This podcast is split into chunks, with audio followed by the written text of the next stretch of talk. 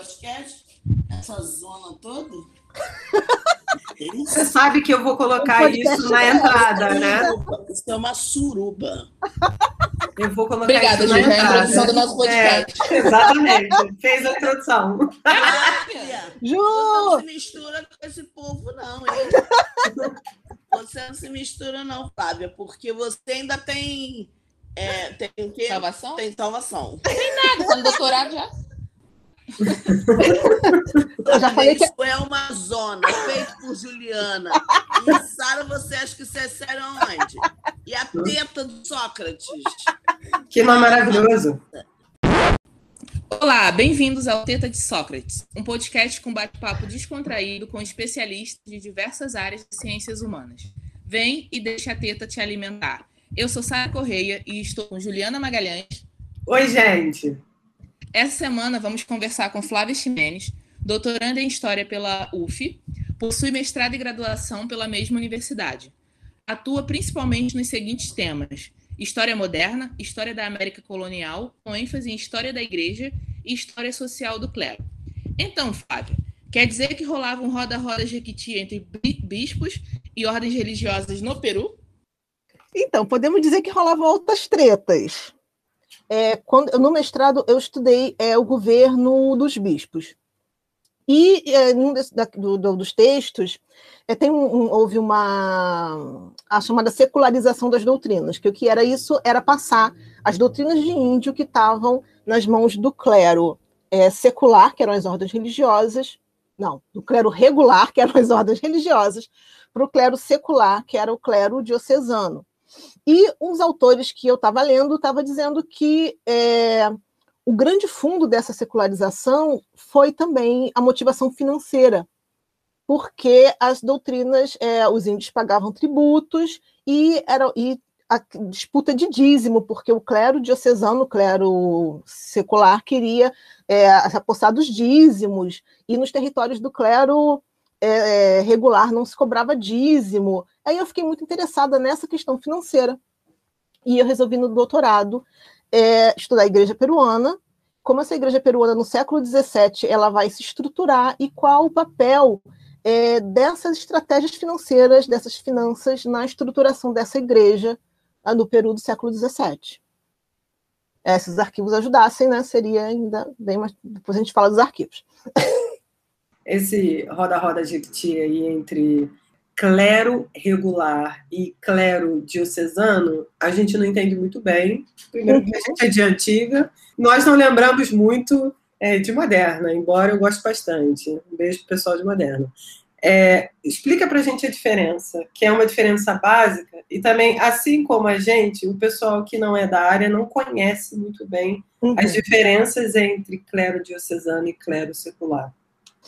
É, quando a gente fala igreja católica, a gente pensa a igreja católica, uma igreja, né, una católica, mas a igreja ela é muito é, hetero- heterogênea, tem vários grupos dentro dessa igreja, ela não é, é unificada. E duas grandes divisões é a divisão entre as ordens religiosas, é, franciscanos, mercedários, agostinianos, que são as ordens, então seria o clero regular, né, o clero, o clero das regras, e o clero diocesano, que é o clero que a gente conhece, estruturado em bispos, é, igreja, o clero das catedrais, chama- também chamam de clero de São Pedro, né? Que seria o clero do Papa, né? O clero diocesano. Então, essa aí é, é a grande divisão. Aí se vão se subdividir, as ordens se dividem em várias ordens, e tem as ordens masculinas e as femininas, mas basicamente a gente fala clero é, secular para os diocesanos e clero regular para os é, para as ordens, para os religiosos. E como é que é a treta no Peru? Opa! Como é que é a treta do Peru? A gente tem o Peru, ele é, conquistar, é conquistado, né? O, o Pizarro vai e, e lá conquista o Império Inca, aquela coisa toda, tem o assassinato lá do Atahualpa. E logo quando os conquistadores chegam, já chega junto, já os já chegam religiosos juntos, chegam clérigos e chegam é, religiosos. E a gente e começa já um primeiro movimento de evangelização. Então, é, a gente não tem a, a igreja no Peru ela demora um pouco mais a se estruturar por causa das disputas entre os conquistadores. A gente vai ter as guerras de conquista entre os partidários do Pizarro e os partidários do Almagro, eles têm lá uma guerra civil, e logo depois disso a gente começa a ter a estruturação dessa igreja, que é formar as primeiras dioceses. A, a, a gente tem primeiro a diocese de Cusco, que é a primeira a ser estabelecida em mil, deixa eu ver se eu não esqueço, 537, e 1541 a gente já tem a diocese de Lima. Então é estruturada relativamente cedo para a conquista. Logo depois, pouco depois da conquista, já se estrutura essas dioceses.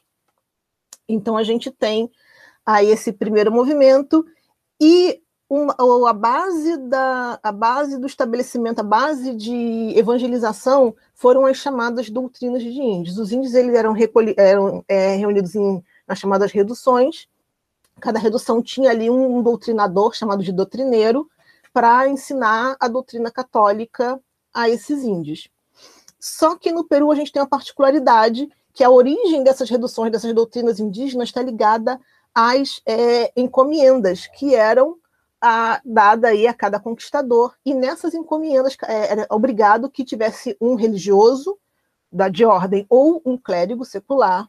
E se não tivesse nenhum dos dois, pelo menos uma pessoa que fosse um leigo, mas de boa vida, né, de bons costumes, para ensinar a fé católica a esses encomendeiros. Então a gente tem aí uma mistura explosiva, que são as encomendas, e as doutrinas, e, e o clero. E essas encomendas, claro, tinha ali a produção financeira, o trabalho indígena sendo aproveitado.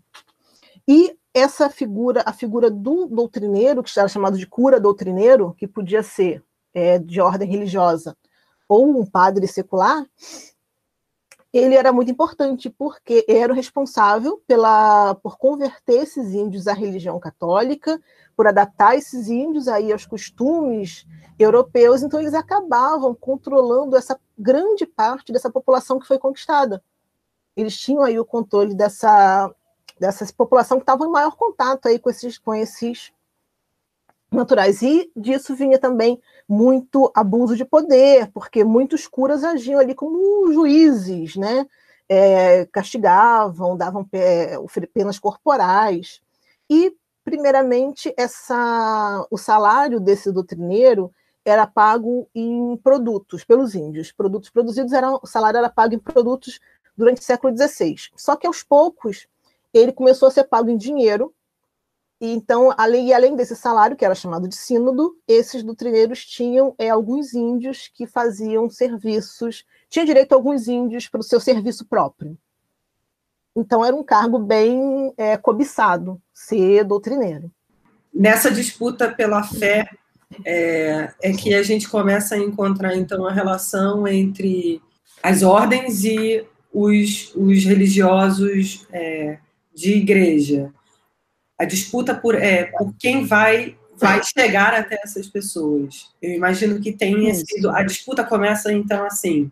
Essa disputa, na verdade, ela, ela vem da própria conquista. Quando a América é descoberta, é, a bula de a bula lá do Alexandre VI, a primeira bula, que é de 1493, ela diz o seguinte: ela concede né, a posse das novas terras conquistadas aos reis católicos, que é o Fernando e Isabel, dá essa posse com a condição que eles evangelizassem, que eles expandissem a fé católica. Então, uma coisa era ligada à outra, né? A, a, justificação da posse das novas terras, que foi usada muito pelo, pelos reis, era essa, essa evangelização. E é, quando os primeiros, os primeiros é, religiosos que chegam são esses religiosos, são os, os missionários das ordens religiosas. Então, o Papa ele vai emitir é, basicamente dois documentos, duas bulas. A primeira é ela é dirigida a dois missionários mexicanos, dando poderes, é, amplos poderes para evangelização. Não chega a ser usada porque esses mexicanos, um, um, morre e o outro é nomeado superior da ordem, eles acabam não indo.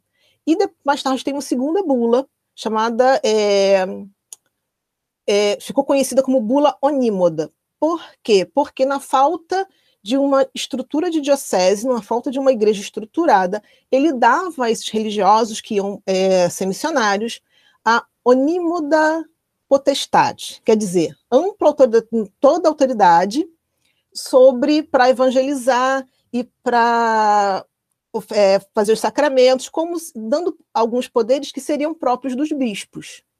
Beleza? Eles vão com essa bula e vão todo felizes lá, começam a evangelizar. Só que logo, logo chegam os bispos, chega a estrutura diocesana. Quando os bispos chegam, eles já encontram já uma quantidade legal de religiosos ostentando a bula de querendo os seus direitos. Então, quando os bispos chegam e o Concílio de Trento, né, que está termina ali por essa época, o Concílio de Trento ele amplia o poder do bispo, ele dá mais poderes ao, ao episcopado, né, sobre a sua diocese. Então, o que, que vai acontecer? Os bispos começam a dizer: não, olha, é, nós chegamos, a bula papal era só era válida enquanto não tivesse bispo. Agora tem bispo. Os religiosos aceitam isso? Não, e vão brigar, e vão espernear. E aí começa, e esse, essa disputa ela vai por durante todo o período colonial. É, Flávia, só aproveitando, é, explica para gente um pouquinho o que seriam essas bulas. Porque provavelmente a gente está falando bula, bula, bula, até aí já vem logo à mente a bula, a bula de remédio, né? A bula de remédio. É, o que, que era uma, a bula papal? Bula papal era um documento expedido pelo Papa. Chamava bula porque ela tinha um negocinho pendurado, que era uma bola, então ficou conhecido como bula. Um selinho que ficou conhecido como bula. Então, esses documentos papais é, breves ficaram conhecidos como, como bula. São documentos que o Papa expede a bula da, de 1493 e a bula que, que aí dá o direito de conquista à, à Espanha. A gente vai ter essas bulas aí dadas ao clero, secular, ao clero regular. São, a primeira foi por, pelo Leão X, foi um breve, alias Felicis, foi em 1521, e daí as faculdades para os religiosos administrarem os sacramentos sacerdotais, batismo, confissão, matrimônio, e algumas faculdades próprias que eram dos bispos, que eram fazer, eh, administrar a confirmação, conferir algumas ordens menores, atuar em causas matrimoniais, absolver excomunhões e conceder indulgência, indulgência que era o perdão dos pecados.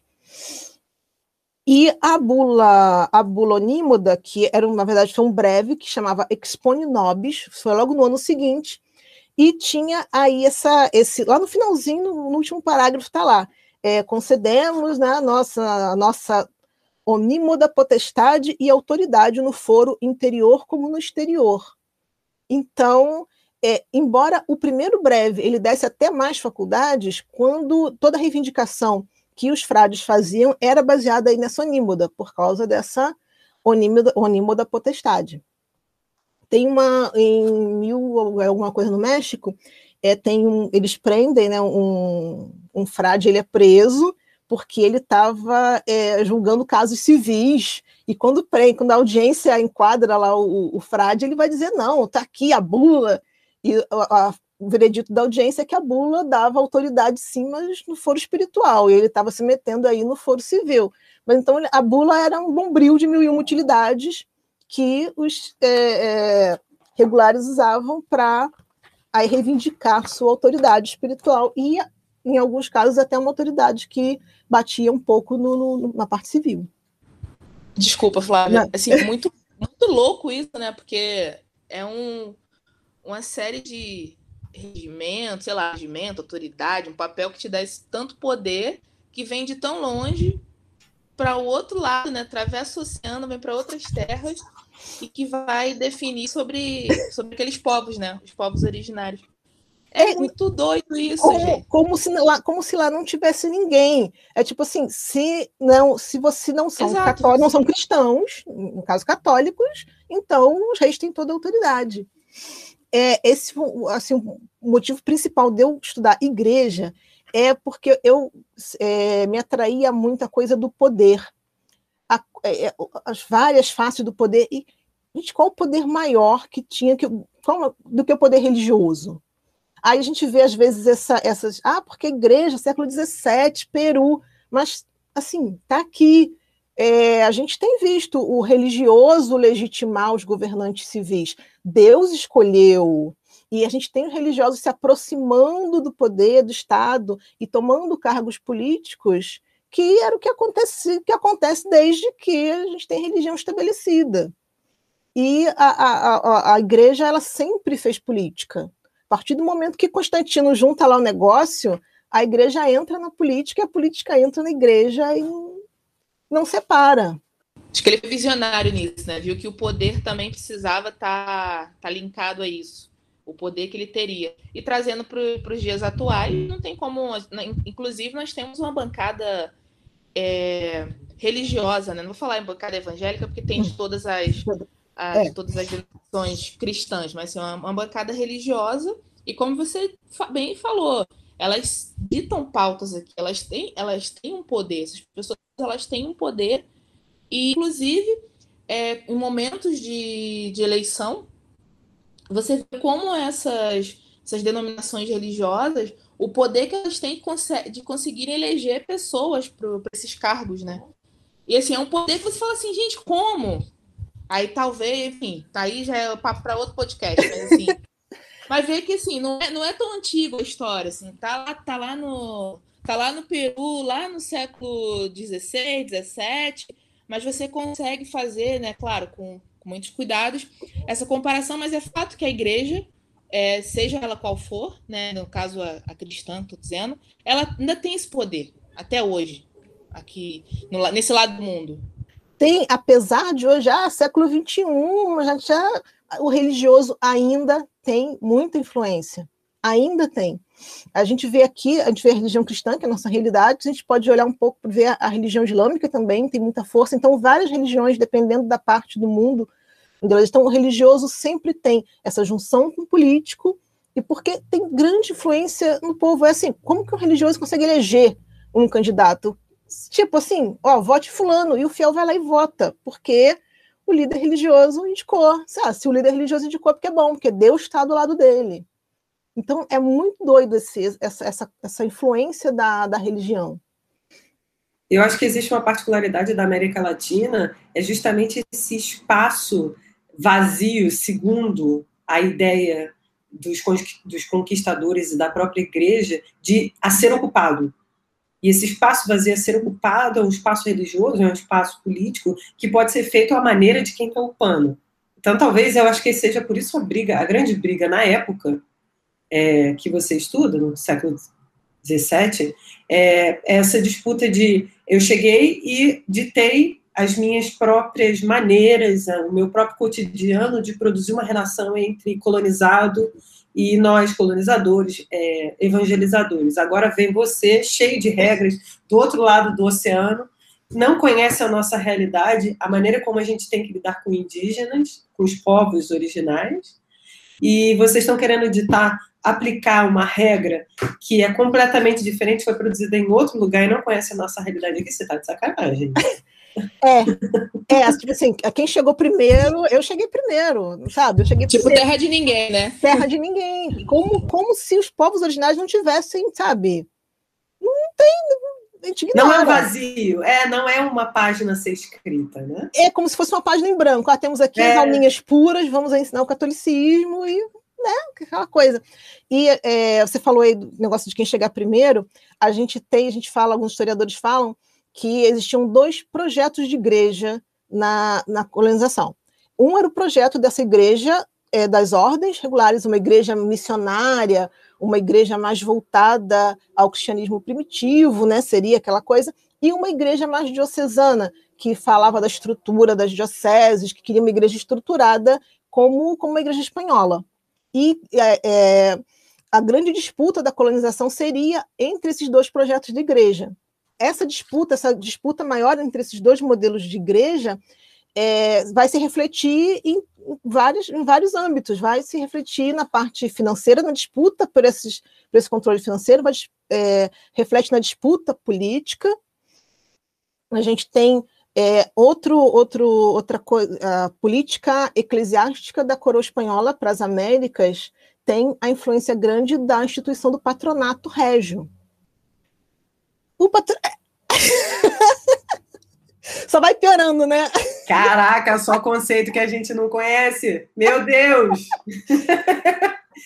só vai piorando. O que, que acontece com o patronato? O patronato ele, é, ele vem da Idade Média, do tempo que os senhores feudais eles construir igrejas, e em troca de construir essas igrejas, espalhar o catolicismo, recebiam alguns direitos.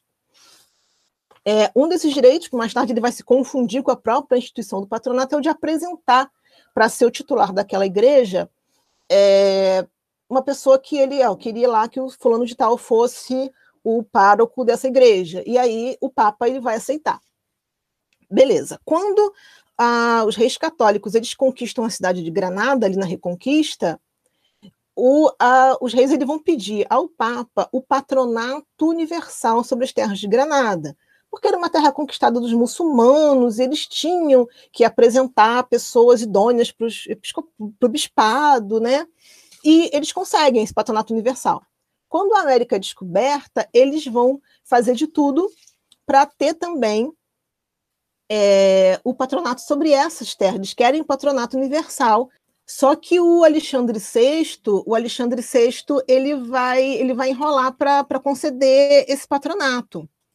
Ele vai começar, ele, dá a primeira bula, que é da posse das terras, depois ele vai dar à Espanha os mesmos privilégios é, de Portugal para os territórios africanos, e aí ele vai fazer lá as demarcações, é, ele vai conceder uma bula a um frei chamado Frei Bernardo Boil, é, para começar a evangelização da América, só que o Frei ele vem, ele não se acerta com o Colombo, ele volta, depois de comungar o Colombo, é, e a gente vai ter uma bula que amplia lá a doação tal, só que o patronato mesmo ele não chega. Então, é quando a gente vai. É só com Júlio II que ele vai conceder aí esse patronato universal em 1508 que ele vai ele vai conceder inclusive ele vai ele dá ao Fernando autorização para três para uma diocese para três dioceses e o, o rei Fernando ignora, né, praticamente, porque ele não tinha um patronato, para que diocese? E ele vai botar para baixo do tapete, e só depois de 1508 as primeiras dioceses são criadas em 1511. Então, primeiro, ele é, tem esse patronato universal. Então, entre uma série de direitos, o principal era poder é, escolher os bispos que viriam para as dioceses. Isso era muito importante, porque ele escolhia pessoas alinhadas com a política dele, pessoas em quem ele podia confiar. É, o episcopado era um cargo político, os bispos eles tinham bastante poder. Alguns bispos vão chegar a ser vice-reis. É, depois eu vou falar de um bispo vice-rei legal, peraí. Aí, alguns bispos chegam, inclusive, a vice-rei, então era um cargo altamente político. E só que o que, que, acontece? Além desse patronato, esse patronato, quando tiver com o tempo, ele começa a ser esticado. Sabe quando você vai dar o dedo e vão puxando o dedo, vão puxando a mão, depois está segurando o braço? É o que vai acontecer com o patronato. É, aí tem alguns autores dividem em três fases, outros dividem em pré-patronato e patronato, mas basicamente o que acontece? Primeiro, patronato, direito de apresentação, direito de fundar as dioceses, beleza. Aí começa a desenvolver-se uma teoria dizendo que o rei ele é um vigário, ele é vigário do Papa. Então ele pode ter mais poderes sobre a igreja porque ele é um vigário papal. E, surpreendentemente, essa teoria vai sair da ordem franciscana. Primeiro a propor é um franciscano. Aí, por que, que o franciscano propõe? Porque nessa disputa... Meu mundo caiu. Aliás, é Maísa atrás de Maísa. Meu Deus. Porque nessa disputa aí entre nessa disputa entre seculares e regulares, o que, que o franciscano ele vai pensar? Ah, a gente dá mais poder para o rei, rei do nosso lado, né? Porque eles achavam que os bispos, o Trento deu poder demais para os bispos, então o rei vai controlar. Só que não, não, é bem assim que acontece. Então, essa tese proposta começa a ser primeiro por um franciscano, é alguma coisa Fauché, esqueci o primeiro nome dele, acho que é Juan Fauché, o franciscano que vai começar a desenvolver essa teoria, e isso cai no gosto dos teólogos, inclusive o Juan de Solórzano, que desenvolve bem essa teoria, e o rei vira aí o vigário papal para as Índias. Então, esse, essas faculdades de patronais elas vão, começam a ser ampliadas. E a gente tem a terceira e grande fase, que isso vai ser no século XVIII, com as reformas borbônicas, que aí ele passa de ser de vigário de Cristo ao patronato ser inerente ao direito divino dos reis. aí ele é, reivindica aí um poder maior ainda sobre a igreja. É, então, a gente tem uma, alguns direitos que é, estendidos do patronato é, na, na, recompilação de lei de Índias, o Filipe II começa a, a promulgar. Então, a, a coroa ela começa a entrar em algumas áreas que seriam propriedade, vamos assim dizer, entre aspas, de Roma. É, por exemplo, é, quando se convocava um concílio, né, reunião de bispos é, na América, teria que ter um representante do rei no concílio. É, se o concílio não recebesse aprovação real, ele não entrava em vigor. É, para ir a Roma, os bispos eles não iam a Roma, é, não tinha uma relação direta é, do bispo com Roma. E as decisões do Papa, elas só chegavam à América depois que passavam pelo Concílio das Índias, tinham que receber o passe régio, que era a aprovação do rei para chegar aqui. E algumas bulas, né, alguns decretos papais, eles eram é, retidos. Se o rei não, se a bula não chegasse, se o rei não gostasse, a bula não chegava. Então, tinha que ter autorização, autorização real para várias medidas que seriam exclusivas, exclusivas da igreja. Quando o Solórzano, o Ronde Solórzano, ele publica essa tese do vicariato, o que, que Roma, qual a atitude de Roma? Roma vai, faz tipo uma vista grossa para esse estica-estica, faz uma vista grossa, só que quando o Solórzano publica, aí não, tudo bem. Fazer tudo bem, mas deixar escrito lá como uma teoria, não. Vão proibir o Solórzano. Na América soube-se que proibiram o Solórzano? Não. Aqui não teve, na América não teve, porque não sabiam.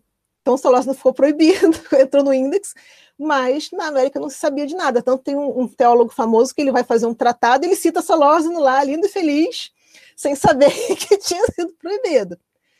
É, e tem uma bula que é muito interessante, que é chamada bula é, Entiana Domini. O que, que tinha essa bula? Era uma bula chamada de bula da ceia. Era uma bula que era, era lida nas igrejas, deveria ser lida toda quinta-feira santa.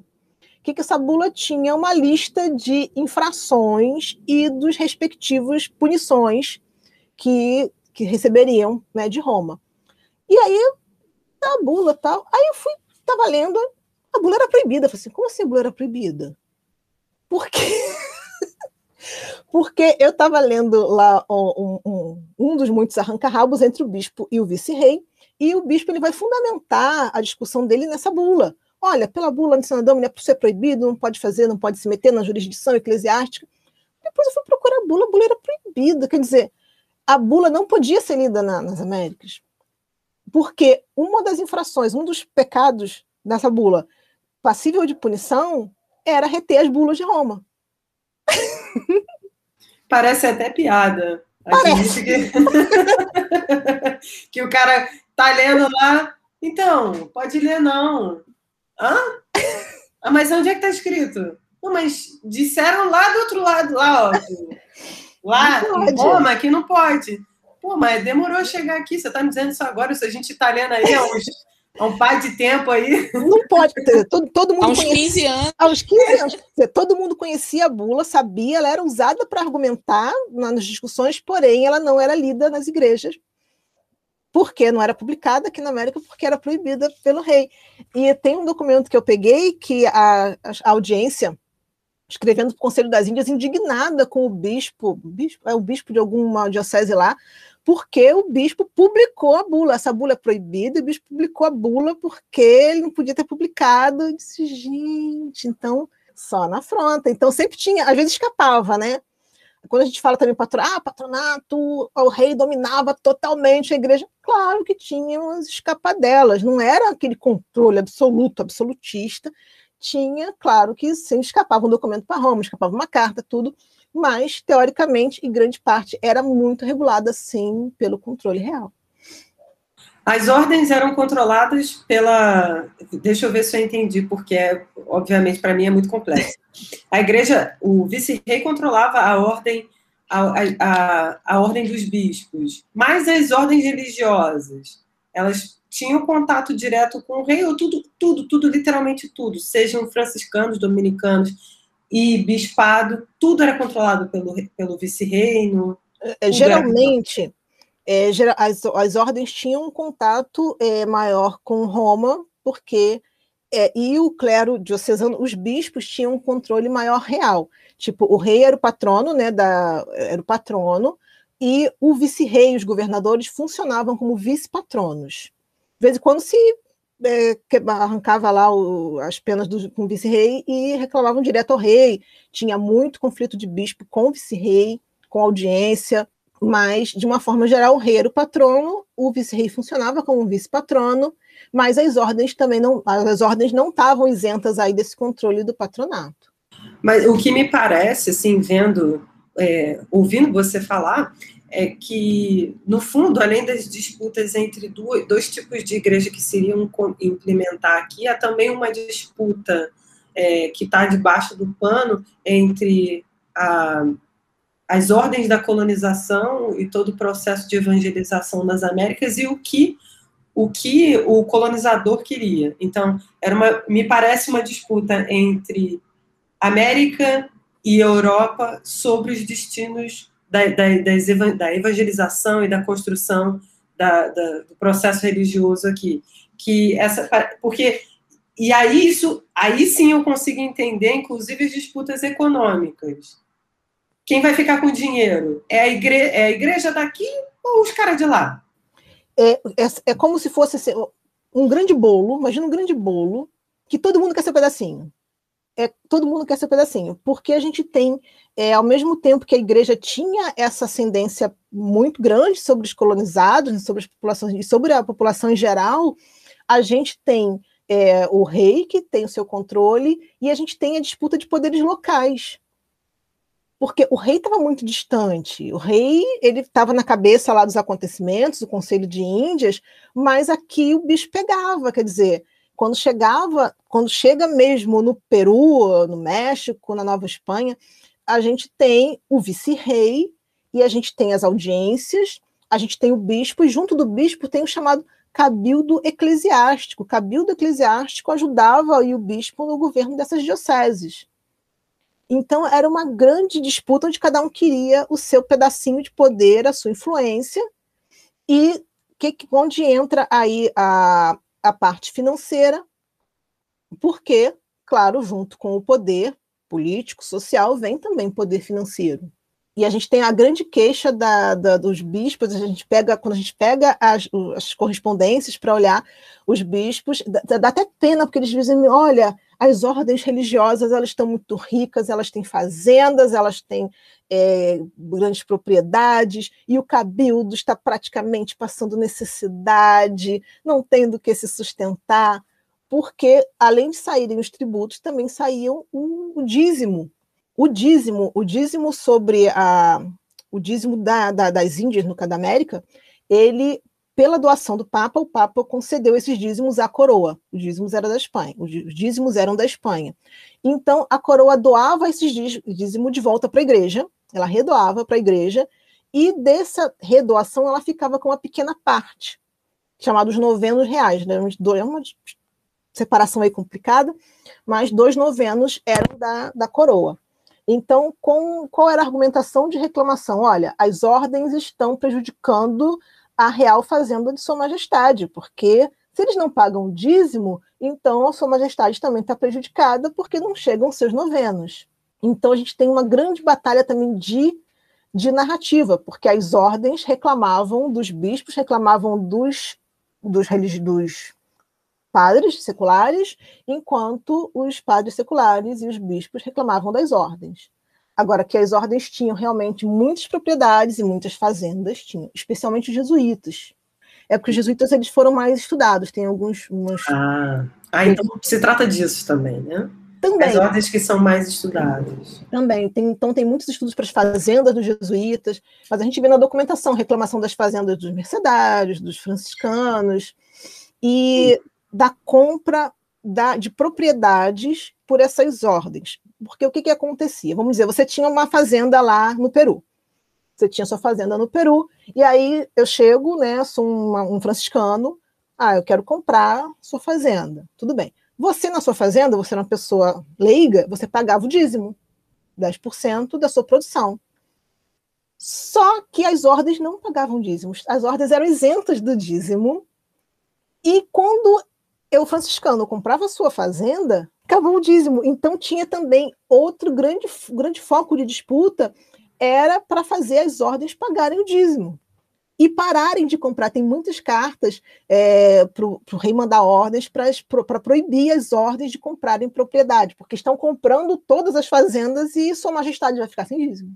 Interessante, porque essa é uma disputa que me lembra a disputa da, da separação entre igreja e Estado em alguns estados nacionais europeus. É, o protestantismo surge no bojo das disputas entre terras e reinados uhum. e ordens religiosas é, na atual Alemanha. Né? Mas, nossa, é, que curioso a gente ver que esse processo ele já acontece de alguma maneira na, nas Américas. E você falou uma coisa, assim, eu admito que eu estou achando tudo muito interessante e muito complexo. Não, é... É, é, bom, é, bom, você falar, porque a gente que está estudando, a gente começa a falar um monte de termos, um monte de coisa, e que às vezes as pessoas ficam, hein? O quê? Porque né, quem não estuda não é obrigado a entender. Às vezes a gente começa a falar, se empolga e começa a falar como se todo mundo soubesse. Mas eu queria que você voltasse só um pouquinho antes, porque você disse do.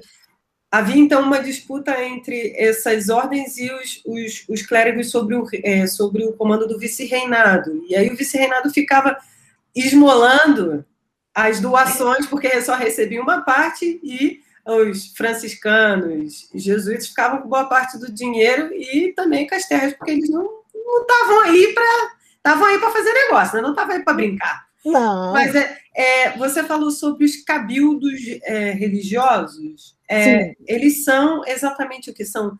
É, é, tipo o staff. Isso, o staff do bispo. É ah. Staff, é o staff da catedral. Eles estão ali.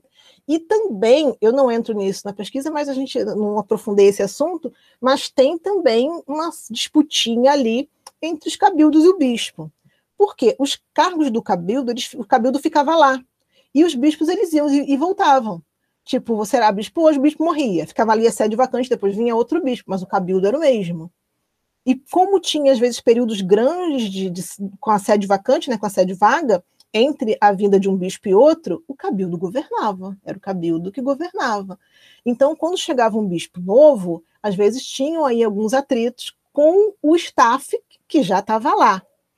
Então, só para só pontuar a questão, tinha também. era, um grande, era um grande bolo de poder onde cada um queria o seu pedacinho. Total. Me parece é uma estrutura em cima de outra estrutura, em cima de outra estrutura, né? Isso. Parece isso. um prédio de estruturas políticas e religiosas que se confundiam. Rapaz, eu achando que a antiguidade era complexa, hein?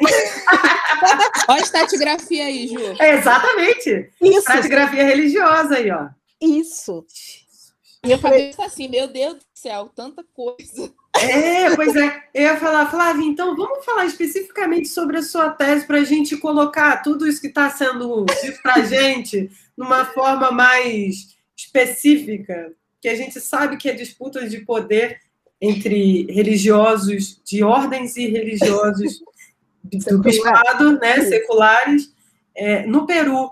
Fala para a gente um pouco de como está sendo a pesquisa e o que, quais são os seus objetivos e o que, que você quer tratar, porque a gente, a gente teve agora uma pequena aula sobre relações religiosas. Não, é. eu, penso, eu pensando, o que, que eu vou falar no podcast, gente? Menina! Pô! Pô!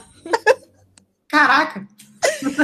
Então, especificamente a pesquisa, ela é sobre a, é a consolidação dessa igreja, no caso, na região ali do, de, da Arquidiocese de Lima, como ela se consolida, porque a gente sabe que as catedrais, né, as dioceses, elas se estabelecem e elas vão impondo aí o seu projeto de igreja, apesar de todas as disputas. E eu procurei focar em como é, as, essa, essa diocese ela vai usar o patrimônio para fazer isso. É, já tenho um rumo? Não, porque os arquivos estão fechados. Então, o que eu tenho pesquisado por enquanto é o que tem material, que tem material digitalizado, é essa disputa aí dos clérigos. Então, a gente sabe que tinha uma disputa grande é, pelos dízimos, pelo controle das doutrinas, porque é, tem várias doutrinas em mãos de, do clero regular, e os seculares eles querem essas doutrinas. O que, que vai acontecer no começo da colonização? Tinham muito mais frades do que clérigos seculares. Só que conforme a colonização vai se estabelecendo, o número de, de, de clérigos é, seculares vai crescendo, vão aumentando. Então fica um monte de padres espalhados pelo vice-reino sem renda. E um dos bispos querem. Aí, olha, aí os bispos dizem: olha, os religiosos têm que voltar para os seus conventos, que é onde eles deveriam estar, e deixar as doutrinas para os clérigos é, seculares que estão aí pelo vice-reino, sem rendas, precisam né, comer, precisam sobreviver. Então, é, conforme vai crescendo esse clero secular, essas tensões vão aumentando. E o que eu quero investigar é justamente essa disputa, como que era feita essa apropriação do dízimo e, se fosse possível, outros mecanismos de crédito da igreja. Agora eu estou dependendo do vírus é, para abrir o arquivo, porque a igreja ela era uma grande é, entidade de crédito. A igreja emprestava, é, era fornecedora de crédito.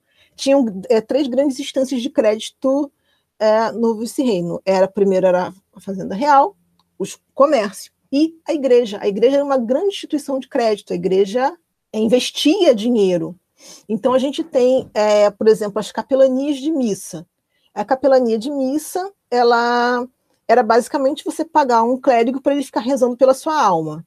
As capelanias elas é, vêm da, elas vão nascer praticamente aí com a criação do purgatório. Porque quando a gente tem o purgatório, quanto mais oração a sua alma lá no purgatório tem, ela pode sair do purgatório mais rápido. Então, o que fazer para a sua alma sair do purgatório mais rápido? Vai, vai que sua família não reza por você, não manda rezar uma missa? Você institui uma capelania. Você dá um dinheiro lá para a igreja, a igreja, e com esse dinheiro a igreja vai é, pagar essa quantidade de missas que para sua alma. E a igreja geralmente ela pegava essa quantia, ela investia e com o dinheiro desse investimento sustentava o clérigo. Todo mundo queria ter uma capelania, primeiro porque era fonte de prestígio. Você de uma família importante, você tinha que ter uma capelania. Era uma grande fonte de prestígio.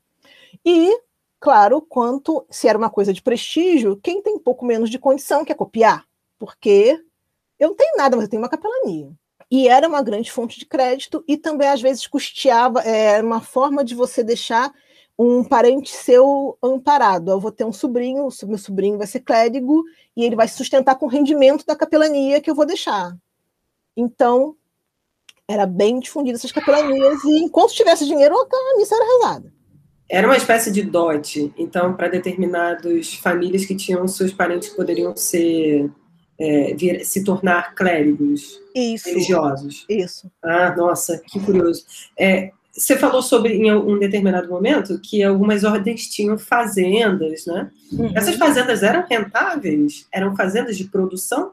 Muito rentável, eram fazendas, fazendas, é, você vê na documentação, fazendas, fazendas de gado, é, sementeiras, tinha e por isso que talvez, é, tentando entender, né? Talvez por isso que essa disputa tenha também se aprofundado, porque as igrejas, é, algumas igrejas provavelmente não deveriam ter posses e algumas ordens com posses produzindo e isso. as igrejas sem dinheiro e aí e não pagava dízimo. Você imagina uma fazenda altamente rentável que não pagava dízimo. É, me diz uma coisa, por que você escolheu o Peru é, quando eu fiz o mestrado, eu trabalhei com o México, eu trabalhei com quatro bispos, é, três do México e um do Peru. E eu não sabia, eu não sabia nada do Peru, quer dizer, foi um, completamente novo para mim o Peru. Então eu falei assim: ah, por que não? É, eu, eu achei pouca, poucas obras sobre, sobre o Peru, falando desse, dessa, dessa igreja peruana nesse, nesse sentido, nesse âmbito de disputa financeira. Aí eu falei assim: ah, eu acho interessante, porque no México, a gente tem alguns estudos sobre essa secularização de doutrina, é mais conhecido, mas o Peru eu não vi muita coisa, então resolvi direcionar o Peru. Porque, assim, eu fui parar na Nova Espanha, na graduação, eu queria fazer Inquisição Portuguesa. De Inquisição Portuguesa, eu parei no pensamento político do Antônio Vieira. e fazer uma comparação dele com de outro, de outro religioso, que por acaso era um bispo vice-rei mexicano, do México. E aí, quando eu vi igreja da América Espanha, eu disse, gente, porque o Brasil tinha, nessa época, tristemente, o bispado da Bahia. Enquanto isso, a Nova Espanha, o, o, a, América Hispânica tinha dioceses, é, arquidioceses, tinha assim, era o fervo, né? Era um fervo religioso, político ali. Aí eu, no resolvi é, entrar aí para essa América Espanhola. É, a estrutura religiosa espanhola era muito mais bem estabelecida do que a brasileira, hum. a portuguesa. Sim, bastante, bastante. Hum. A gente já tem 1511, já tem diocese sendo criada. 1511 a gente aqui extraía para o Brasil só, né? Eu, se eu não me engano, o Bispado da Bahia só em 1551. A gente já tem um México estruturado com diocese. Em 1541 já é a Diocese de Lima, que vira arquidiocese em 1546. Mas aí já são mais de 60 anos de colonização. Né? Isso. A, colonização já estava bem estabelecida. Estava bem estabelecida e a, e a colonização América Espanhola já traz a igreja já e já, já estabelece, já começa imagino. Eu ia pedir para você falar sobre o vice-rei que era religioso. ah, você tinha dito que ia falar. É, um dos vice-reis que era bispo, que foi o que eu estudei na graduação, acabei levando ele para o mestrado. É, ele era um, um aragonês, e, e, ele, quando o Olivares, né, com aquela a política dele de fazer aquelas reformas, ele vê a atuação dele lá nas cortes de Aragão, ele copta, né, traz ele para o seu círculo de favoritos. Ele vai tomar as ordens religiosas, é Juan de Palafox e Mendoza. Ele toma as ordens religiosas e ele é, tem lá a sua experiência por ele, vai acompanhar a irmã do rei na viagem. E o Olivares acha que seria uma boa ideia mandar ele para Nova Espanha, para o vice-reino da Nova Espanha, que estava com algumas alterações aí de. É, algumas alterações políticas, algumas agitações, ele manda ele para Nova Espanha como visitador real, um visitador com uma série de, faculdades, e também como, como bispo de Puebla, da cidade de Puebla. Quando ele chega aqui, e quando ele chega em, em Puebla, e aí vem 1641, 1640, o que, que acontece? A desunião ibérica, né? O Duque de Bragança ele vai lá, toma o reino de Portugal, e o vice-rei da Nova Espanha nessa época, a, a, esposa dele era aparentada com a Casa de Bragança. E é, os críticos dizem que ele aproveita isso, outros dizem que a, os admiradores que a preocupação era legítima, ele começa aí a achar que esse vice-rei está conspirando com os portugueses contra a Espanha. Então, ele, esse vice-rei, ele escreve ao rei, fala isso, esse vice-rei deposto, e ele vai assumir o vice-reino como vice-rei interino. Então ele fica algum tempo como vice-rei interino, e nesse meio tempo ele começa a fazer uma série de reformas. Mas o que, que acontece? O Olivares, ele acha que a Espanha, o governo da Espanha tinha que ser mais centralizado, tudo tinha que ser mais centralizado no rei. E esse bispo, ele era de uma tradição de Aragão, que era um reino baseado nas cortes, aquela coisa de que cada. Então, ele tem, ele tem várias obras escritas, e ele vai escrever que o rei de Espanha deveria é, respeitar as leis dos seus, de cada um dos seus reinos diferentes, ser uma coisa mais negociada e não imposta, e que ele deveria governar, no caso eles falam, referem como as Índias, né? Deveriam governar as Índias nessa é, com essa estrutura, dar maior poder às elites locais para que elas participem mais do governo, porque ele já tinha perdido Portugal, a Catalunha estava em rebelião, e se ele fizesse essa política de um domínio muito grande, sem é, dar apoio, sem dar voz às elites locais, ele ia acabar perdendo as Índias. E ele começa a fazer, a dar ali mais espaço para os chamados crioulos, que eram os espanhóis nascidos na, na América, e só que não agrada muito a, a política da, da, da, monarquia nessa época era outra.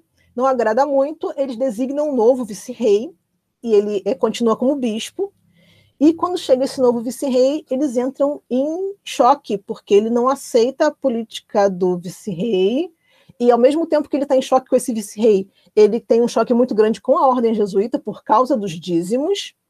Ele dá um baixa lá uma secularização que ele tira várias paróquias dos franciscanos e de outras ordens, entrega para o clero secular, e isso vai dar um, um, isso dá um enredo tão grande que ele acaba tendo que voltar para a Espanha, ele é, volta para a Espanha até sem, sem muito prestígio. Ele volta, o rei coloca ele num bispado é, pequeno na Espanha, o bispado de Osma. Até alguns amigos dele acham que isso era uma afronta, porque ele é uma pessoa muito importante, e ele fica nesse, nesse bispado de Osma. E essa, essa confusão com os jesuítas, é, o Papa se mete, o Papa lá é, baixa umas bulas, só que e isso vai ficar, isso vai se arrastar, porque mesmo depois da morte dele, começa um processo de canonização. Começa. ele começa a. É, muitos dizem que ele é, é santo, aquele negócio todo. Quando a gente chega no século XVIII, século XVIII, expulsão dos jesuítas, a gente vê essa, essa, essa, essa disputa, esse conflito, ele vai ser ressuscitado o rei ele se apropria disso e, e, como uma e começa a impulsionar a canonização dele, começa a tomar partido na canonização. Bom, e o resultado disso é que hoje ele é beato, ele foi beatificado, ainda não virou santo, mas é beatificado. e quando ele foi beatificado, a Ordem Jesuíta do México soltou uma notinha dizendo que ficava muito feliz pela beatificação do beato Dom Juan de Palafox Mendonça e que todos os conflitos ficaram no passado, isso foi uma coisa da época, que a ordem, na verdade, está muito feliz. Então, a coisa se arrasta. Então, esse e esse é um dos bispos vice-reis, teve outros que foram também. E no Peru, era mais comum na Nova Espanha. No Peru, a gente vai ter um no finalzinho do século XVII, que é chamado é, é, Lian ele é arcebispo de Lima e ele acaba também assumindo o vice-reinado interino. E ele era uma pessoa, digamos assim, com personalidade forte. E quando o vice-rei, o novo vice-rei chega, também tem personalidade forte. E a gente vai ter nessa esteira de doutrinas indígenas, o vice-rei ele vai baixar um, um decreto lá, um esqueci o nome que dava, como se fosse um decreto, ele faz esse despacho dizendo, autorizando é, os corregedores, que eram funcionários da justiça, a vigiar o trabalho dos curas, dos, dos, dos clérigos, porque estavam maltratando os índios tal. E ele, que já tinha sido vice-rei e era bispo, arcebispo de Lima, ele fica possesso, porque ele diz não. Porque, olha, a jurisdição eclesiástica, nossa jurisdição diz que é, só autoridades maiores, só um vice-rei ou audiência em casos de escândalo público podem se meter na jurisdição eclesiástica. O que o vice-rei está fazendo é se é, tentar aí, usurpar a jurisdição eclesiástica e começa uma disputa teológica com o bispo escrevendo lá os seus tratados, é, dizendo é, pra, em defesa da sua jurisdição e os secretários lá do vice-rei também escrevendo em defesa da jurisdição. E a coroa se mete? Não, a coroa vai empurrando com a barriga. A coroa vai empurrando com a barriga e chega ao ponto que termina lá o mandato do vice-rei e a coroa manda outro vice-rei que consegue é, fazer as pazes lá com o arcebispo. E esse é o contrário do outro, termina, ele termina o seu o seu mandato bem prestigiado porque ele, ele falece ainda arcebispo. Então, e ele tem uma parte que ele disse assim: olha, é, não, ah, não é para que os religiosos, para que os, os eclesiásticos não sejam julgados, mas eles têm que ser julgados por um tribunal eclesiástico. Não podem ser processados pelo tribunal, vamos dizer, civil. O vice-reinado durava quanto tempo? Qual era o. Em, em, geral, em geral, três anos. Às vezes variava, mas geralmente assim, eram três anos de, do, do, do vice-rei. Ah, e o arcebispado era. O arcebispado, né? Morreu, é, substituiu. Morreu, substituiu. O, o rei também podia tirar, promover, tirar de Lima e botar para Cusco, mas é, geralmente ficava ali, se não acontecesse nenhuma né? Nada, nenhum, nenhum, problema. nenhum, problema, nenhum evento, né? Que o rei quisesse trocar o bispo, é, ficava lá. Interessante como rolam as disputas é, pela memória, no caso do, acer, do arcebispo do México, né? Isso. A disputa de memória dele, inclusive depois da morte, mas também é uma não só de, da, da, da memória dele enquanto pessoa, mas é, a memória de um projeto. A memória de um projeto. A memória, quer dizer, quando os jesuítas são expulsos, é, a disputa ela, vamos dizer, requentada, mas visando todo lado contra os jesuítas. Então, e tem, fica bastante, é, bastante interessante. E isso rendeu um livro. Ele, na, no, no, México ele é bastante conhecido, é uma pessoa bastante famosa lá.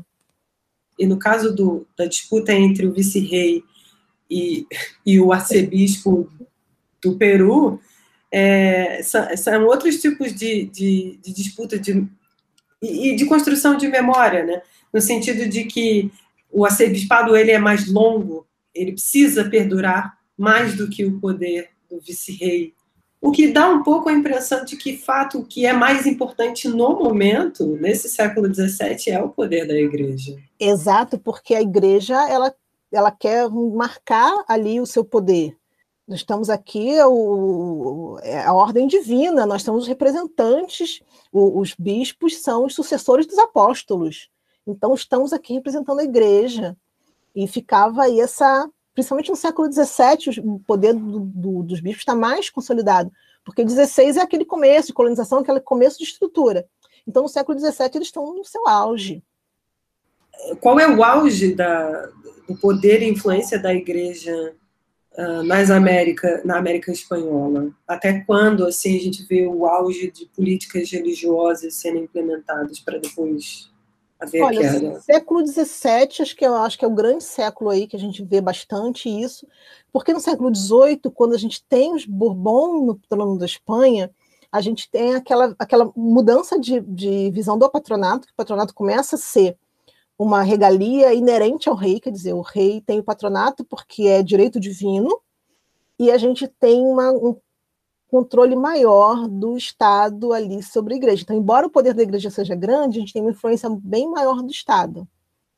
É, tem, tem um autor que ele diz, acho que é o, o Jonathan Israel, ele diz que a igreja no século XVIII ela toma muito partido do rei, tem, gente tem os bispos regalistas, né? toma muito partido do rei, só que a igreja, não, eles não se perceberam que o Leviatã não ia admitir concorrência. Então acaba sendo aí, eles acabam apoiando, mas vão gradualmente aí esse poder vai ficando sob o Estado. No século XVIII a gente tem a, o poder é, real se firmando mais e influenciando mais a, mais a igreja, né? Tem toda uma mudança de paradigma no século XVIII. Ela deve ouvir muita, muita gracinha no. Sim. Pode falar sobre isso, né, Flávia? A, a falta de maturidade com, com esse país para os lados de cá. Uma não, grande gente... quinta série, né? É, a gente não, não, a gente não tem maturidade, né? A gente não tem maturidade. maturidade. gente. Não tem maturidade, não tem maturidade, não vou fazer algum, nenhuma piadinha, né? Porque é um podcast de família, mas. Com todo respeito ao Peru. Com todo respeito é, aos Peru, aos peruanos.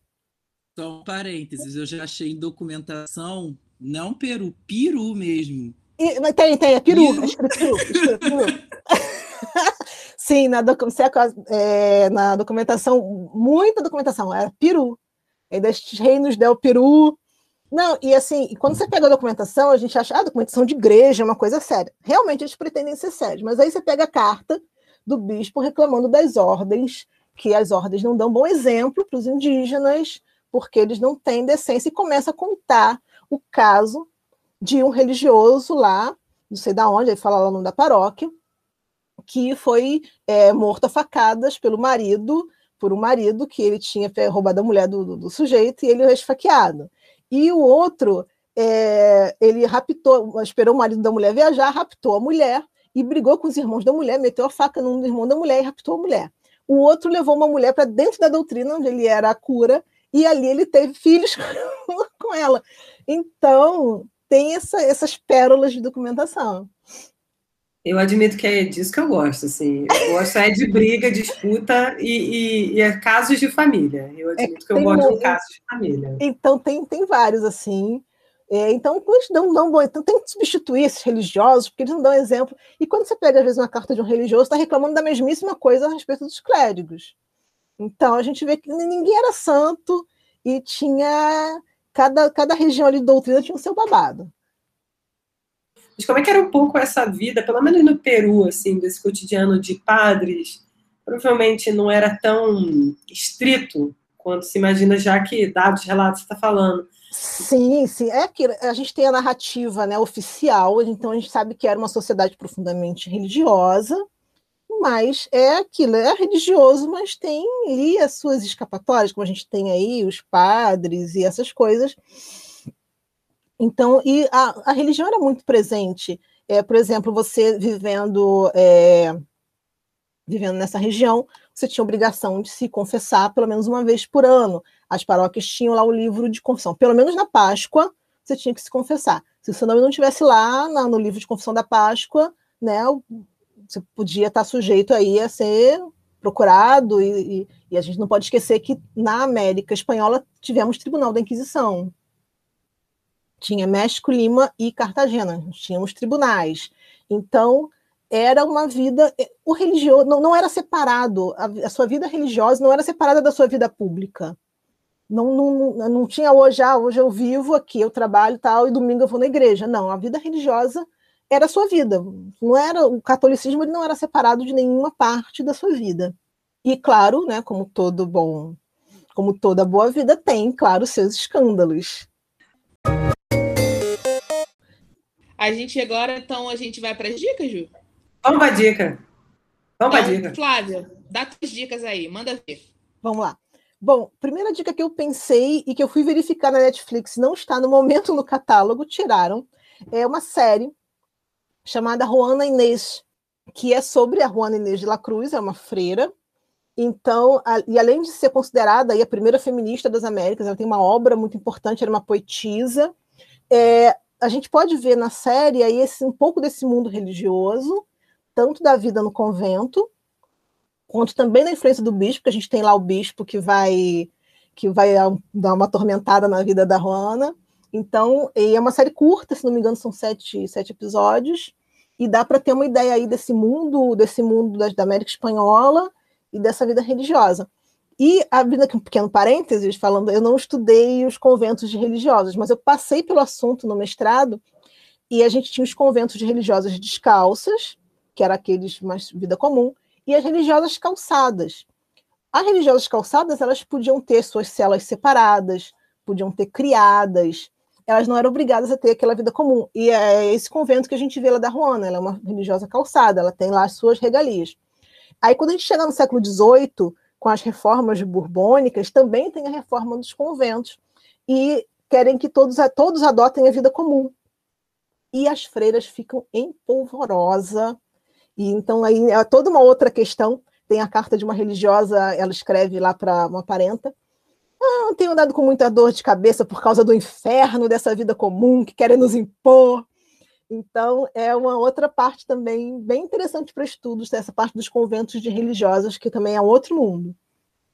Bom, e também, assim, para quem quer se começar a se introduzir nesse mundo de Espanha, é, eu recomendar um livro que chama Isabel de Castelo, o livro é do, cadê o, o doutor? É Gilles Tremlet, se não me engano, se, se, se eu pronunciei certo o nome, é, que é a biografia da Isabel de Castela. E assim, é um livro. É, ele é um livro grande, porém, ele é um livro simples, é um livro pra, mesmo para você conhecer.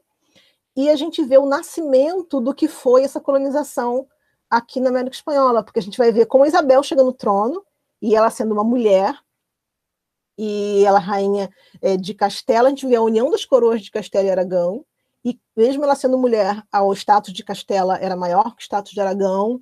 A gente vai ver aí a conquista de Granada, é, como ela domina, a, vai dominando a igreja espanhola, porque a gente tem aí bispos que eram grandes senhores feudais, e ela consegue se impor sobre essa igreja poderosíssima da Espanha na época. e vai passar aí pela descoberta da América, pelo começo de, de colonização. Então, para quem quer se iniciar, e é um livro bem leve, não é, não é um livro acadêmico, é um livro mesmo de divulgação. Então, para quem quer começar, é muito interessante. É, não tenho é, para essa, essas relações de é, de México, de Peru, geralmente não tem, a gente não tem livros aqui, aqui no Brasil, difícil. É, para quem quer ter uma ideiazinha desse poder, a gente tem o livro sobre o Antônio Vieira, que é a, é a série Perfis Brasileiros, do, da Companhia das Letras. É um livro do Ronaldo Vanfas, e ele vai falar do Antônio Vieira, também é um livro de divulgação, é um livro leve, gostoso de ler, e que fala dessa trajetória, a influência que o Antônio Vieira teve na, a influência que o Antônio Vieira teve na sobre o rei de Portugal na época da na época da restauração, Sermões de Vieira, aquele negócio todo. Peraí, mas e a dica Star Wars que eu, eu ouvi aí que você queria dar? Fala aí. Não, assim, não tem muito a ver com a igreja, mas eu gosto pra caramba, gente. Assista Star Wars, é muito bom. Gostei, você tá igual a Sérgio Tavares, é. Não, gente, ó, forçando um pouquinho, a gente pode ver lá a Ordem Jedi. É o poder. É, que eu ia falar, ué. É o poder Essa religioso. A gente contra. É o poder religioso influenciando na política. Gente, é uma coisa. Exatamente. Para Viu? quem, pra, pra quem não não é não não está acostumado, não é estudioso, não é da academia, a gente sempre consegue enfiar o nosso tema em qualquer coisa que nos interesse. Então a gente está vendo ali em Star Wars o poder religioso, o poder da Ordem Jedi influenciando a política. Bom, minhas dicas. Eu acho que é, série tem um pouco a ver, você vê um pouco da disputa do, do, do poder religioso, não especificamente do período que a, que a Flávia conversou conosco, mas tem os Borges. Estava na Netflix, eu não sei se ainda tem, mas era é uma série que ela, ela não é recente. Então, assim, tem toda a disputa lá dos papas, são é uma família tradicional, não vou falar muito, vou deixar aqui no ar para que vocês corram atrás. Olha, Mas- os Borges, eu, vou, eu não vi, porque eu vou confessar que eu tenho uma preguiça de ver série, gente. Eu tenho. ah, né? eu, tenho, eu tenho preguiça, vou confessar. Mas é, quem quiser ver os Borges, a gente vai ter o grande Borges Alexandre VI, que dá as bulas, que é quem, dá, quem divide o mundo, que dá as bulas aí para os reis espanhóis, é o Alexandre VI, que é o Rodrigo Eles- Borgia. Essa família, sim, tem alguns papas. Tem alguns papos. Então, tem, tem toda uma disputa. Enfim, assistam, é interessante. Se vocês acham que Game of Thrones, aquela disputa lá do, das casas, tem Borges também, e baseados em fatos. E o que mais? Bom, não sei, né? Bom, enfim, fazendo paralelo. E uma série documental que eu assisti recentemente, na, essa na Netflix, tem também no YouTube, é guerrasdobrasil.doc. São cinco episódios com especialistas falando sobre um tema. Eles começam na. O primeiro episódio fala sobre a invasão portuguesa no Brasil, conquista, descobrimento, mas assim, invasão. E uma das falas do episódio tem o A- o Ayrton Oi, Krenak e a Sônia Guajajara. Depois eles vão para a Guerra do Paraguai. O outro episódio pega a Era É, Varga, um que é a Revolução de 30. Depois nós temos. Pode, pode ser. Tem um outro que eu não lembro. E o último vem falando sobre a.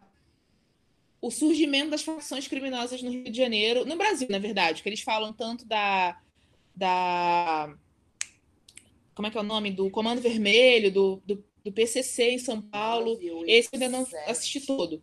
Mas, assim, são, é, é curtinho, nove, são oito, leves. sete, E você tem Ângela de Castro Gomes falando, Boris Fausto. Então, assim, é, recomendo que vocês. Para quem quer saber um pouquinho da. Ai, nossa, que eu esqueci. O segundo episódio é sobre Guerra de Palmares. Eles falam do zumbi Hum. de Palmares. Então, assim, é, não só do zumbi, né? Mas falam da toda aquela região ali.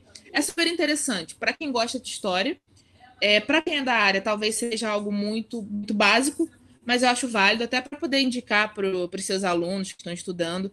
O- o os dois primeiros episódios me impactaram bastante, porque são os socos no estômago, né? Porque vem derrubando realmente tudo aquilo que a gente já, quem é da área já fala hoje em dia, né? A questão da conquista, a dizimação, a, a, a morte do- dos povos originários.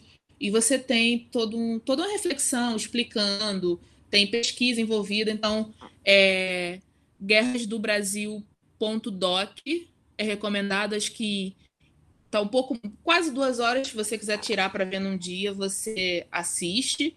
Talvez te cause algum incômodo com o que você vai escutar, mas se você refletir mesmo, ela causa uma reflexão sobre, sobre aqueles temas abordados. E você vê que é uma, é uma história, pelo menos a, a, a, visão que eu tive, né, que é uma, é uma história do Brasil muito pautada na violência, de golpes, um, é um, um quando já chega na República, né? É um grupo que não aceita que um outro tenha ganho, enfim, sucessivos, sucessivos golpes, sucessivos extermínios. Mas quando pega principalmente as primeiras partes, quando do, dos povos originários e dos, dos povos escravizados, é, é, o que é o que na minha mente ficou mais, né? Uma história pautada na violência e no extermínio do, desses povos. Então, recomendo. E Ju, você tem alguma dica pra gente? Então, antes de dar minhas dicas, gostaria aqui de agradecer a presença da Flávia. Obrigada por, por essa aula que eu perguntei tanto. É, vou deixar para a Sara dar os recados finais, mas queria agradecer porque eu enchi muito seu saco. Então, obrigada. Não, eu que queria agradecer, agradecer o convite, agradecer a vocês quando a Sara me chamou, eu falei assim, gente, o que eu vou falar de igreja? Aí vão achar chato. Gente, Porque não. é um negócio específico, né? Igreja no Peru. E. Bom, vamos ver, né? Se a gente consegue falar alguma coisa minimamente interessante para o público. Mas eu acho que a igreja, é, poder religioso, tem vários desdobramentos em várias. E vai, vai, se desdobrando no futuro. E hoje a gente vê desdobramentos de é, poder religioso tem um livro do Elias Canetti, né, que é Massa e Poder, e que ele vai falar que, comparado aos outros detentores de poder, não, comparados à igreja, todos os outros detentores de poder são pobres amadores. Então, minhas dicas. Eu vou dar dica de um filme e duas séries. A primeira série é, tudo bem, não tem tem a ver com todas as séries têm todas as todas as minhas dicas têm a ver com religião católica. A primeira é o filme, o livro. Mentira, então vou dar uma. A dica do livro, O Crime do Padre Amaro, do Essa de Queiroz, que deu no filme com o Gaio Garcia Bernal, O Crime do Padre Amaro. Que é sobre essa vida cotidiana, ainda que, né? O filme passado no século XX e o livro passado no século 1800, então o século XIX, as, as certas práticas perduram, né? É, o, a série que eu vou dar dica é uma série sobre os Médici, que eu adorei, que é Médici Masters of Florence, que é a ascensão da família Médici ao poder em Florença, e tem, obviamente, a relação intrínseca da família Médici com o poder religioso para essa ascensão. Mesma coisa The Tudors. Opa aí, ó. The Tudors. The Tudors. Outra referência então, fica aí a dica de Tudors, não tem a ver então com igreja com igreja católica, mas não, tem a, a, ver com o tchau da igreja católica. Um a, mulher, a mulher do Henrique VIII, a Catarina de Aragão, é filha de Isabel de Castela. Então está tudo conectado. Viu como sempre tem relação? Conectadíssimo, verdade. É, então, esse, então, Crimes do Padre Amaro, The Tudors, Medicine Masters of Florence, e uma que eu amei, que é Young Pope, que é uma série maravilhosa, o Jude Law que faz papel de um papa. Muito bom. E super recomendo. Todos esses. Só o Jude Law, né, gente? Enfim. É, né? Enfim, né? É, né? é isso. É, então, agrade... reforçando agradecimento, agradecer a quem nos ouve, né? É uma das razões de a gente fazer isso com, com tanto carinho, buscar temas diversos. Então, só reforçando para a gente pedir, se vocês tiverem alguma dica, algum alguma reclamação, é, pode tentar para agradar todo mundo. Ah, um biscoito, manda lá para gente, né? Manda um elogio também, se quiser, no tetadesocrates.gmail.com. Nós temos nossa página no Instagram. Então, quem puder, também quiser interagir conosco lá no arroba Teta de Sócrates, é onde a gente também faz as, as divulgações dos episódios conforme eles vão saindo. Agradecer o apoio institucional do INCT Proprietas, que nos ajuda aí com esse apoio a divulgar a ciência, né, para os interessados. Obrigada, gente. E até semana que vem teremos um novo tema que a pessoa vai ficar nervosa, mas que na hora vai começar a dar uma aula para gente. Isso que importa. Obrigada, meninas. Obrigada. Beijo, gente. Beijo. Beijo. Beijo, gente. Obrigadão.